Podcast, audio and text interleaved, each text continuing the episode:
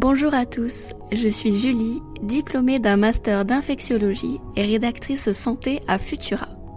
Dans cette parenthèse audio, nous allons ensemble faire le tour de l'actualité sur le coronavirus de façon simple et claire. Le but est de vous donner les clés pour y voir plus clair dans cette pandémie parfois déroutante. Nous décrypterons ensemble un événement marquant de la pandémie de Covid-19 avant de faire un tour rapide des nouvelles connaissances scientifiques sur le sujet. N'oubliez pas de vous abonner au podcast produit par Futura pour être au plus près de l'actualité scientifique. Et si le cœur vous en dit, laissez-nous une note et un commentaire sur vos plateformes d'écoute préférées.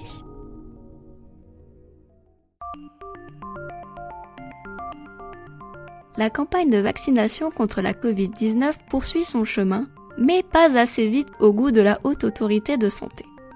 En effet, cette dernière vient de publier des nouvelles recommandations pour étendre la couverture vaccinale.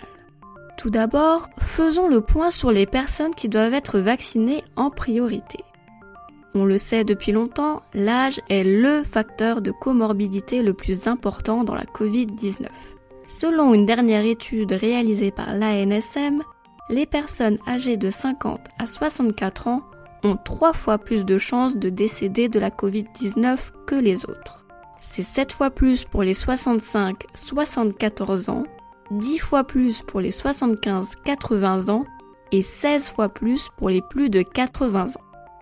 Pour protéger toutes ces personnes fragiles, la Haute Autorité de Santé conseille désormais l'injection du vaccin d'AstraZeneca aux plus de 65 ans.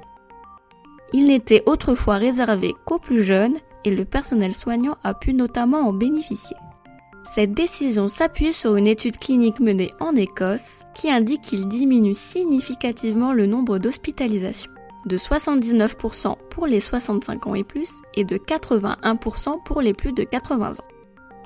Ces bénéfices sur les formes symptomatiques et les décès sont encore à l'étude. Il y a évidemment d'autres facteurs de comorbidité à surveiller. La Haute Autorité de Santé en répertorie trois nouvelles dans son rapport. Les personnes atteintes de troubles psychiatriques, de démence et ayant déjà eu des AVC sont prioritaires pour être vaccinées quel que soit leur âge. Elles s'ajoutent ainsi aux personnes atteintes de trisomie 21, aux transplantés et aux insuffisants rénaux dialysés.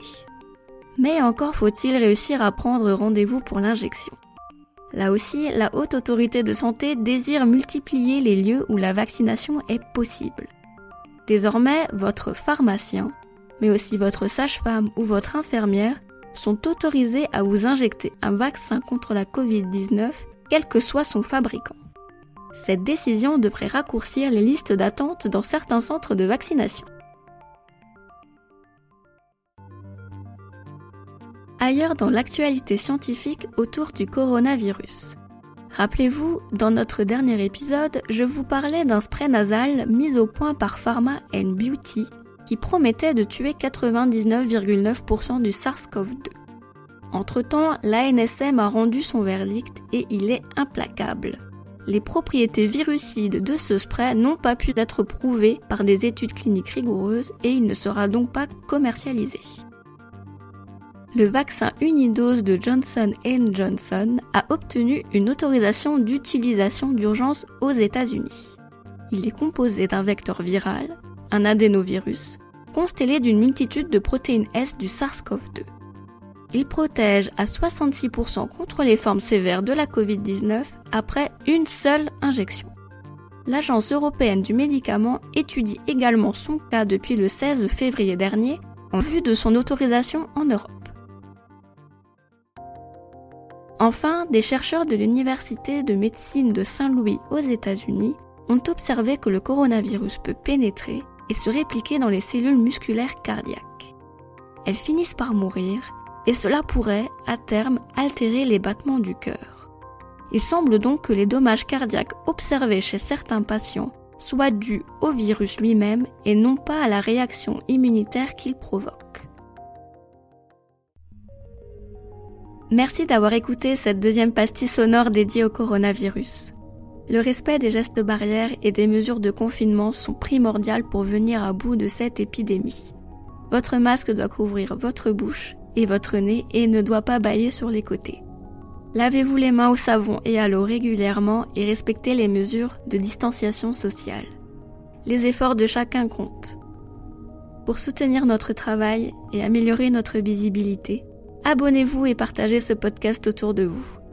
Vous pouvez retrouver toute l'actualité scientifique sur le coronavirus sur futurascience.com. À bientôt!